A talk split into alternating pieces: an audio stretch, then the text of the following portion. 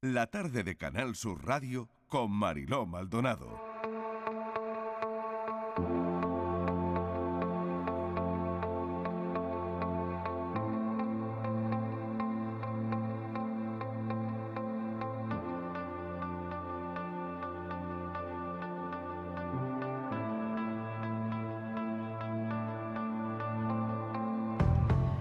Cinco y 22 minutos de la tarde, la generación del milenio ha sido testigo del auge de la multitarea digital. Eh, está claro, ¿no? Lo hemos contado aquí con ellos porque, bueno, eh, los viernes vienen, vienen ellos, parte de esa generación del milenio, como Pilo Martín. Pilo, ¿qué tal? Bienvenido. Hola, hola, ¿qué tal? Aurora Macías. Hola, Aurora, ¿qué tal? Muy buenas tardes. Eh, bueno, yo, yo decía, hablaba de esto, ¿no? De, que habéis sido testigo del auge de la multitarea digital, ¿no? Hacéis millones, miles de cosas a la vez, ¿no? Pero eh, menos hablar por teléfono. ¿eh? Todo menos hablar por teléfono. Y, y he leído un estudio que ha caído en nuestras manos esta mañana que me ha parecido súper interesante, porque eh, las llamadas telefónicas vosotros decís que pueden ser invasivas, que es una cosa como muy privada, ¿no? Y, y yo no sé cómo se relaciona esa búsqueda de privacidad eh, y control pues con las redes sociales, con las preferencias por la mensajería en, yuga- en- en lugar de llamadas, ¿no? Y bueno, os quería preguntar directamente, ¿no? ¿Por qué no habláis por teléfono?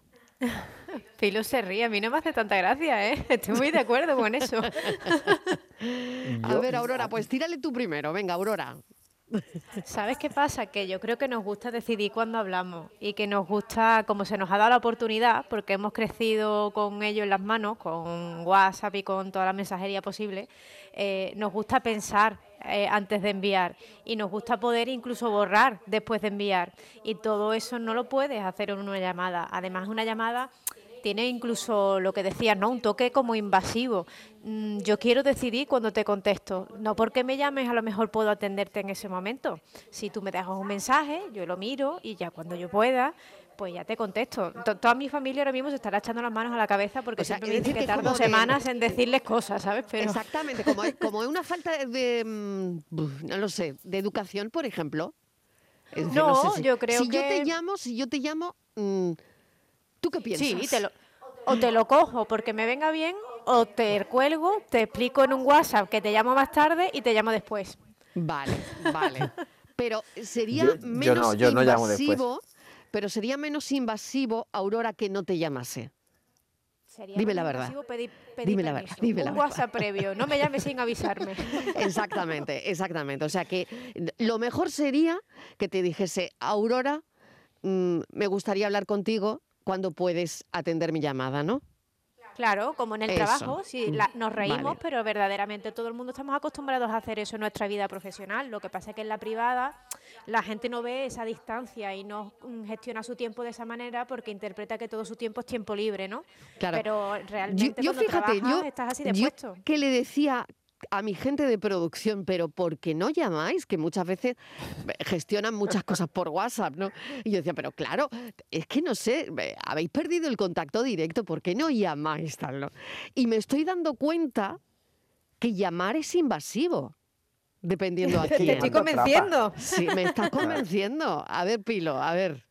No, yo decía, es que llamarte atrapa, porque llamarte obliga a que tú estés solo, única y exclusivamente con esa persona en un momento en el que a lo mejor tú pues estás con más gente, o estás viendo algo, o estás viendo un TikTok, o estás viendo lo que te da la gana. Entonces, si tú me escribes, incluso fíjate, ¿eh? o sea, yo puedo mantener una conversación contigo escribiéndome por, por notas de audio, por chat o por WhatsApp, sin que me atrapes si no me llamas. Porque yo estoy con mis amigos, estoy contestando unos WhatsApp, estoy pendiente de dos conversaciones a la vez, o de tres, o de cuatro. O sea, no, pasa nada, pero si me llamas, ya me sacas. O sea, ya, ya no puedo estar pendiente de aquello en lo que quiero estar pendiente, entonces como que... O sea, esto- solo estarías pendiente de mí. Qué pena. Del teléfono, claro. Hombre, la exclusividad se paga.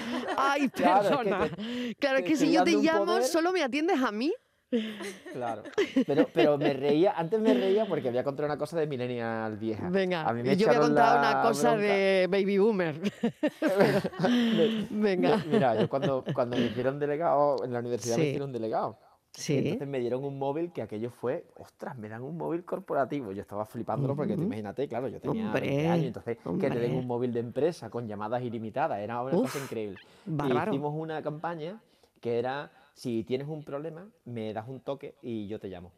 Y aquello se dio el taco, porque claro, un montón de gente tenía problemas con profesores, con tal, y ese número, que no siempre llamaba yo, porque tú imagínate, ¿no? Pero lo- el móvil lo teníamos como el consejo de estudiantes varios, ¿no? Ese número hizo como mil y pico minutos en llamada, y aquello llegó al consejo de gobierno porque el gasto era una locura. O sea, me río, me río porque hemos pasado, lo- los millennials hemos pasado de ver normal hablar por teléfono a tener otras opciones. O sea, lo que quiero decir con esto es, no es que somos así, es que hemos aprendido que hay mm, posibilidades mejores y sin embargo, fíjate, ¿eh? pues ahora voy a echarle un, un- un azote a boomers que nos están escuchando seguro y que Venga, trabajan. venga, venga. No hay nada. Estoy que aquí me dé más esperando. coraje.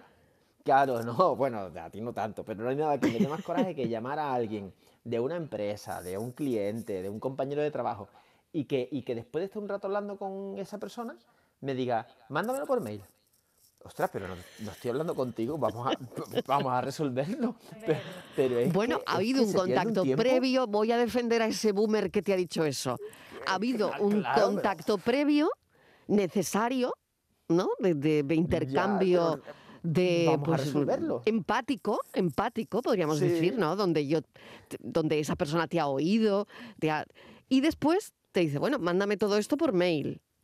¿No? Claro, yo- pero- Después te dice, déjame Claro, la prueba para por que quede escrito. constancia, ¿no? Ya ser, queda constancia. claro. Primero de la conversación, que está muy bien que la gente hable, y después, bueno, que queda una constancia. eh, no es tan frío, ¿no? esto, El mail que tú mandas pruebas- si no hablas previamente por teléfono, Hombre, ¿no? Por supuesto. Yo, yo aquí trompo Ah, mira. a favor de hablar por teléfono. Vale, menos mal. ahí- claro, no, porque Menos cuando mal. tienes un problema de verdad, ¿no? Cuando tú estás resolviendo algo, tú dices, ostras, eh, no me hagas enviarte 15 emails para lo que podemos arreglar por dos minutos de teléfono, ¿no?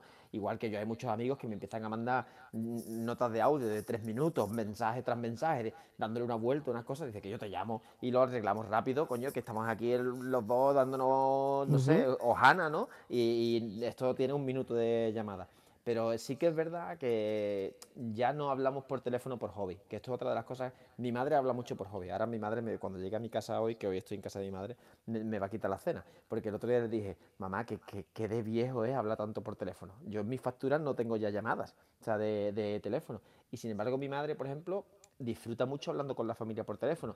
Pero entiendo que es porque no, no tiene comunicación de otra forma, ¿no? O sea, porque no ha adquirido una habilidad de chatear, de enviar notas de audio, que también lo hace con otras personas, pero no Sí. es como su registro con la familia, ¿no? Con la familia como que prefiere escuchar la voz y tal, y a nosotros eso ya como que nos da un poco igual, ¿no? Yo con mi hermano hablo más por WhatsApp que por teléfono, por ejemplo.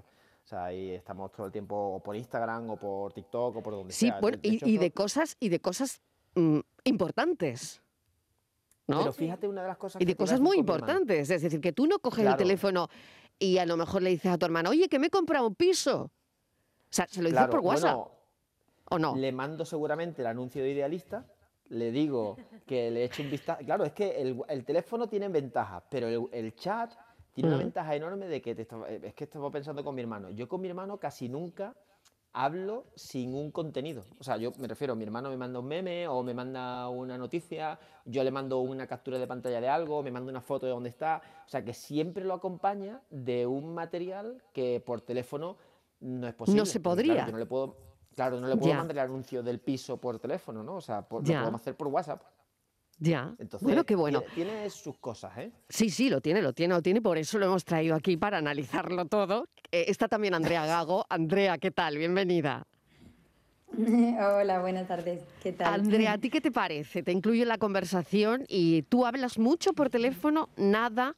eh, a ver, Mm, Pues eh, esta- estaba escuchando y digo totalmente de acuerdo, ¿no? Con lo que estaban comentando de las cosas mm, de llamar de repente y pum, y te lo tengo que coger, a veces se complica. Pero realmente soy un poco hipócrita porque yo soy muy de levantar el teléfono y a ver qué está haciendo mi amiga Pepa Ah, tú en llamas Cádiz, por ocio, entonces. o eh, sea, tú que llevo- como... Tal cual, Claro, tú soy como horrible. Yo voy a cotilla, ¿no? comprar que fruta y llamo. yo tiendo Vale, la ropa y necesito llamar a alguien. O sea, yo, yo soy, soy ese tipo de persona, sí. Pero O sea, también tú- hemos bueno, entrado en una un poco hipócrita. Claro, Claro, no claro, pero esto quiere decir que uno es como de otro planeta, no lo sé. Eh, Andrea, tú sí, con esa necesidad de llamar y de invadir, porque al final es como, eh, ¿no? En Sí, vuestra sí. generación parece que es como una invasión, ¿no? Eh, ¿Tú te sientes un diferente? Sí, un poco quizás sí, ¿eh? Sí, además muchas veces llamo a alguna amiga o llamo, vamos, a mí, a mis padres los tengo un poco fritos, pero vamos, pero es, es- vamos, es simplemente saber, nada, todo está bien, sí, mira, que mm, estoy yendo a tal sitio y voy andando, pues aprovecho y llamo, porque es verdad que luego sí que me cuesta mucho más para tener una, una conversación relajada o algo un poco más mm, que no sea puntual, tenerlas por WhatsApp. A mí eso me da mucha pereza. Entonces prefiero Son los levantar el teléfono. fritos, ¿eh? Porque Sí, el resto sí. de padres están fritos porque no le cojan el teléfono. Sí, ¿eh? O sea, son los únicos eh, es padres fritos así. porque le llamen, ¿eh? Padres fritos porque, mm, bueno, te devuelven la llamada un día después. ¿No? Se Eh, invierten las generaciones claro. en su caso. Dependiendo de las generaciones, ¿no? Eh, un día, dos días, ¿no? Bueno, A ese eh, niño mandarle una nota de audio, que es lo que tenéis que hacer y ya está. Si le mando una notita de audio corta, no de dos minutos ni de tres minutos, una notita de audio de 15, 20 segundos, que si no hay que ponerlo por dos y entonces se pierden cositas. claro, yo, quería es eh, seguir incidiendo en esto, ¿no? ¿Qué es invasión para vuestra generación? ¿Qué es invadir la intimidad? Porque el WhatsApp no lo es, ¿no? Podéis mandar eh, miles de memes, miles de historias, eh, y eso no es invasión, eso no es invadir, ¿no? Entonces, según vosotros, ¿qué es invadir la intimidad? A ver, ya, ya sabemos que llamar, llamar sí, lo es. ¿Alguna cosa más? Cuando no nos dan opción a, a cuándo atender, yo creo que esa es la principal clave. O sea, cuando no tienes la alternativa de decir ahora sí o ahora no, una llamada o la coges o se cuelga. El resto de cosas pues tienen su, su momento, ¿no? Su pausa, su, su gestión del tiempo. Cuando tú no puedes gestionar tu tiempo es cuando yo creo que entra en, en- en conflicto eh, tu privacidad, pero cualquier otra cosa, ¿no? Porque no tiene por qué ser solo tu privacidad. Yo, Pilo, por ejemplo, que ahora está aquí muy dicharachero, pero a mí me echa muchísimo la bronca porque, por ejemplo, eh, en, nosotros dos tenemos un proyecto fuera de nuestros trabajos eh, Sí. común. Y cuando yo estoy en mi trabajo, yo no cojo llamadas de nada que no sea mi trabajo, porque tengo además otro móvil incluso. Y, y se echa las manos a la cabeza y, y casi me, vamos, me destruye después porque no atiendo al teléfono. Pero yo creo que es esa, es el, el, eh, por lo menos para mí el punto casi decisivo, ese punto en el que yo no puedo decidir cómo gestionar mi tiempo y, y tengo que mm, ya no exponerte a ti lo que estoy haciendo, pero sí exponer lo que estoy haciendo en ese momento por tratar contigo, que yo creo que es la clave. Bueno, pues mira, eh, tenemos ahí una, una clave que me parece interesante, ¿no? Para entender, ¿no? Entender mejor, mm, pues, pues todo esto, ¿no? Y reflexionar, porque em, eh, eso decía el estudio, ocupado no me llames, ¿por qué los millennials odian tanto coger el teléfono pero usan el chat para todo, ¿no? Es como telefonofobia. em, Hay, hay una cosa que, hablando tú de invasivo, yo creo que Sí. es interesante para entenderlo, que es que por no nos obliga, o sea, no nos gusta, yo creo que nos obligue a hacer cosas. Entonces la televisión no nos gusta, por ejemplo, porque nos obliga a ver lo que tú quieres. ¿Por, por qué los podcasts se han puesto tan de moda? Porque es radio a la carta. Y al final, en vez de llamar por estar acompañado, como hace Andrea, pues yo en vez de llamar a un amigo me pongo un podcast porque no molesto a nadie. Pero lo mismo pasa con salir a la calle. Yo antes cuando salía a la calle, por ejemplo, muy de niño, o salías al principio de que tus colegas quedaban a las 7 de la tarde en un sitio y te ibas con ellos todo el tiempo y te volvías cuando se volvían o, o no los veías, ¿no? Porque no había móviles, no había forma. Ahora tú sales cuando tú quieres y te vuelves cuando tú quieres. Y es muy normal que, no sé, yo hay veces que mm, salgo con mis amigos y no veo a uno porque se ha ido cuando yo he llegado y yo he llegado más tarde. Y, esto es como muy habitual, ¿no? O sea, la gente no, o sea, el tener planes tiene que ser como algo muy especial que tú hagas un plan donde haya que estar todo el mundo desde el principio hasta el final.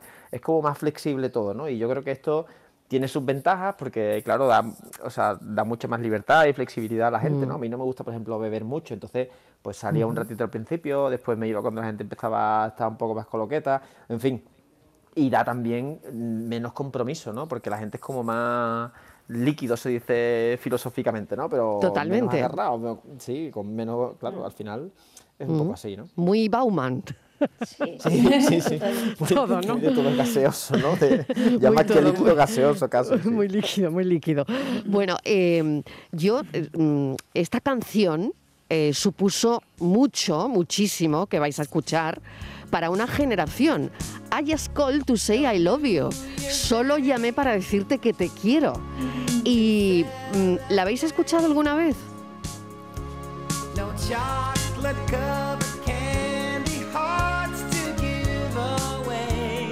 ¿tú la has escuchado? Yo la he escuchado. Me estoy riendo porque Aurora me Ah, hace así vale. con la carita como diciendo yo en mi vida. Pero yo sí la he No sé qué es esto, lo juro. No, Gracias, sabes, Aurora. no, no sabes para nada qué es esto, ¿no? Aurora, no sabes, ¿Qué ¿no? va? No ¿Qué me va, suena de va? nada. Y, y Vale. me, y me contenta que Andrea me diga por abajo que me pasé por lo bajín y que tampoco. porque- Vale, Andrea, ¿tú, no- Andrea, ¿tú tampoco has escuchado esta canción nunca? No. Nunca. Qué va, qué va, qué va. Pues mira, la va a escuchar esta tarde. escucha, escucha.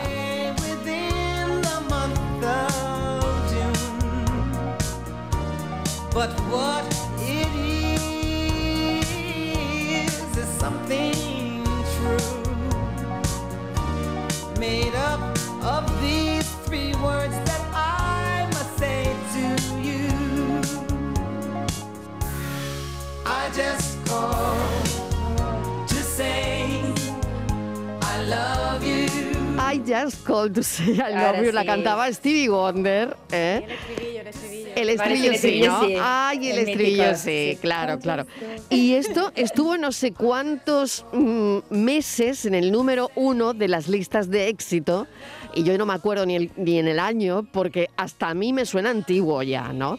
Pero, pero eh, formó parte de campañas, ¿no? Y, eh, en fin.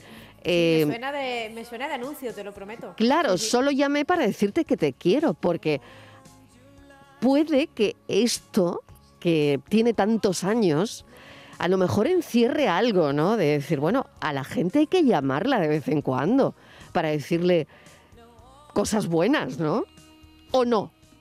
¿O se le manda un WhatsApp? Con un WhatsApp a veces no es suficiente, eso es verdad. Mejor Yo se le manda un WhatsApp.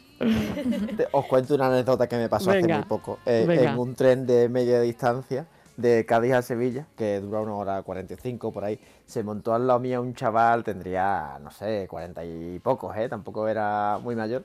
Y empezó la conversación con, oye, llamaba solamente para decirte que te quiero. Estuve todo el camino hablando y esto también es una cosa que yo creo que los jóvenes ya como que vemos con mucho reparo de, ostras, no voy a llamar en un sitio donde haya alguien muy cerca porque molesto, ¿no? Porque es como, da como reparo y como... O se corte, ¿no? entera prefieres la persona también. ¿no? Claro. Sí, sí. Pero, pero volviendo a la pregunta, yo creo que sí que, que a mí hay dos cosas que me hacen, o sea, que me hacen ilusión de, de la canción, ¿eh? La primera es que la voz es muy bonita de escuchar y no se puede perder. Y yo creo que esto, el mensaje de que a los jóvenes no nos gusta llamar por teléfono es mentira. O sea, yo creo que nos gusta llamar para cosas que realmente hacen falta y cuando hacen falta. Y lo segundo, que sí que me parece más interesante, es que hay veces que hay que llamar por llamar. O sea, me refiero que, que no hace falta llamar cuando te estás poniendo malo o, o cuando, no sé, cuando te va a pasar algo muy bueno o cuando, yo qué sé, yo, a mí me gusta mucho mandar una nota de audio en vez de llamar a amigos míos de decirle que yo solamente me he acordado de ti. No quiero ni que me respondan, ¿no? Pero fíjate, yo creo que la canción también viene muy a cuento de, de cómo utilizamos el móvil también en ciertas cosas, porque en mi caso, ¿no? Yo mm, a la única persona a la que llamaba casi diariamente por teléfono era mi abuela, que ahora ya no está. Y yo creo que solo el acto de llamarla ya era decirle que, te- que, que la quería, ¿no? Entonces, Eso es, me- eso sí, es. Que, nos viene a un uso que, que a veces hacemos y que casi ni reconocemos, ¿no? Se nos olvida. Eso es. Bueno, esta canción seguro que la conocéis más. Llámame si quieres.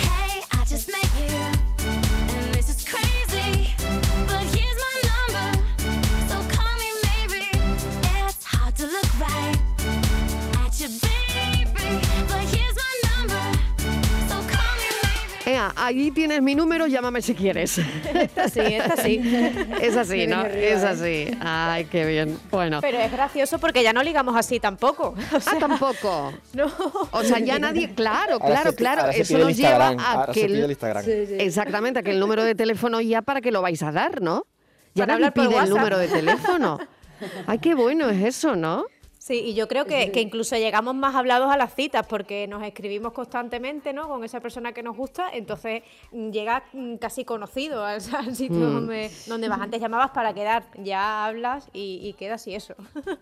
Claro, el totalmente. casi es la, la última puerta, porque primero empiezas por TikTok o por Instagram, después te pasas al otro canal y ya al final dices, el teléfono es casi casi cuando nos vamos a ver de verdad, por si te tengo que llamar, por si no te encuentro, ¿no? Cuidado Porque que hay si no, compromiso, claro. ¿eh? A vuestros hijos, cuando veáis hablándole a alguien por llamada, ahí hay compromiso. ¿Ah, sí? Ah, mira, pues lo- voy a estar muy atenta, ¿eh? Claro, cuando tú escuches, cuando escuches yo escuche que, que, que llama por teléfono, es ya más serio de lo que parece. Bueno, Cuando otra... el ti, ti, ti, ti, claro, hay algo raro ahí, ¿eh? Cuelga tú, ¿no? Cuelga, no, cuelga tú, ¿no? Cuelga tú. Exactamente, ¿no? Cuelga tú, cuelga tú. Bueno, que ya cuelgo, cuelga tú. Bueno, el 75% de los jóvenes, otra historia que tengo aquí, asegura que la cuesta de enero afecta a la salud mental. A ¿Cómo lleváis? mucho, ¿eh? ¿Cómo lleváis la cuesta de enero? Es que yo la, la sensación que he tenido es que yo no conozco la cuesta de enero. O sea, me refiero... Que está siempre en cuesta de enero. Claro, siempre, Siempre siempre, cuesta. siempre cuesta de enero. Siempre cuesta de enero. Pero además, claro, la cuesta de enero es porque, o sea, me refiero, yo nunca he, he sido anfitrión de una cena de Navidad, nunca he comprado gambas ni he comprado jamón. Claro. O sea, lo único que he hecho en Navidad, un poco más de gasto, es a lo mejor los regalos para mis padres, ¿no? Para mi novia, pero, pero no, no he tenido, o sea, los Reyes Magos no me conocen como, como rey, ¿no? Todas estas cosas, ¿no? Entonces, mm, yo como joven, para mí es mucho más difícil la cuesta de septiembre o la cuesta de octubre que es cuando termina el verano, que son todos los planes, que son los conciertos, que son cuando tienes ganas de irte de viaje por ahí, cuando, no sé, cuando estás en- de vacaciones, y entonces yo creo que esa es mucho más difícil que la de enero, porque la de enero en verdad, mm, no sé si Andrea, Andrea, tú has, sido- tú has, tú has ejercido Andrea, alguna a vez una ver. cena de Navidad. Eh, no, la verdad es que yo no me quedo lejos. Te, te estaba escuchando y digo totalmente en agosto que está tiritando a la cuenta. Sí. que ya no. Sí, sí, sí, tal cual. En verano, eso sí una cuesta, ¿eh? Curiosa. Pero es verdad que la verdad es que en enero no lo siento así. No, no sé, supongo que me quedan unos Y- años. y- claro, y también pasa otra cosa, que nuestra cuesta es simplemente el desierto, porque tú dices, claro, la- para una persona que tiene obligaciones, que tiene hipoteca, ¿no? Que tiene, yo qué sé, hijos a su cargo, Claro. tú tienes unos, unos gastos que tienes que, para, para una persona joven, la cuesta simplemente es que se, de- se acabaran de hacer cosas. O sea, me refiero, tú quieres irte en verano de vacaciones y dices, pues ya me he gastado el dinero en el concierto de Aitana, ya no voy a ningún sitio. O sea, se acabó, no hay planes, ¿no?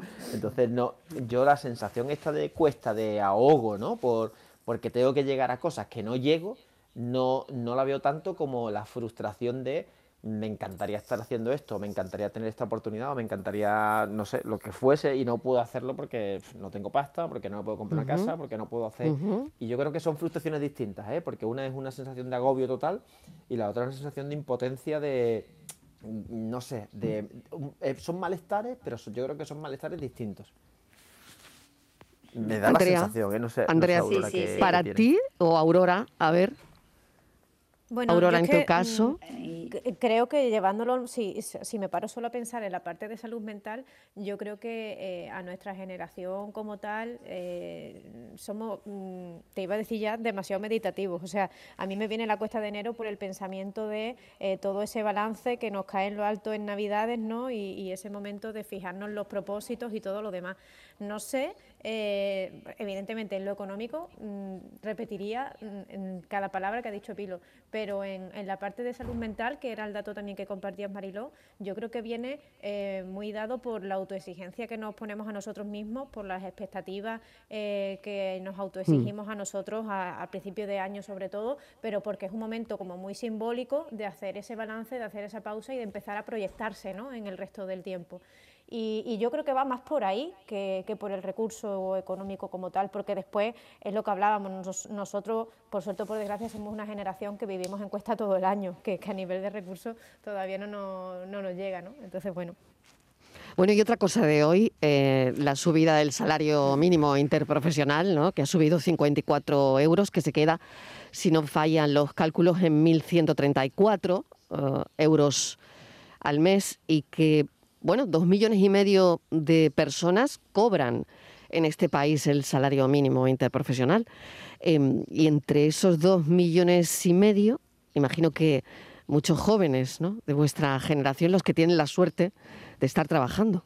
Y los que trabajan a jornada completa, que esto es lo que tampoco se dice, ¿no? O sea, ese es el Claro. salario mínimo de una jornada completa. Eh, a nosotros nos hacen, eh, yo gracias a Dios no tengo esa situación, ¿no? Y nunca la he tenido, pero mm, la mayoría de mis amigos trabajan con contratos de horas a la semana que evidentemente pues le dan un poco la vuelta, ¿no? A esa proporción de dinero que, bueno, se celebra porque siempre que haya una subida hay unos derechos sociales que se ganan, ¿no? Pero también echa la ley, echa la trampa y, y se practica, con nosotros se practica. Porque al final no, no se llega a eso, Aurora, ¿no?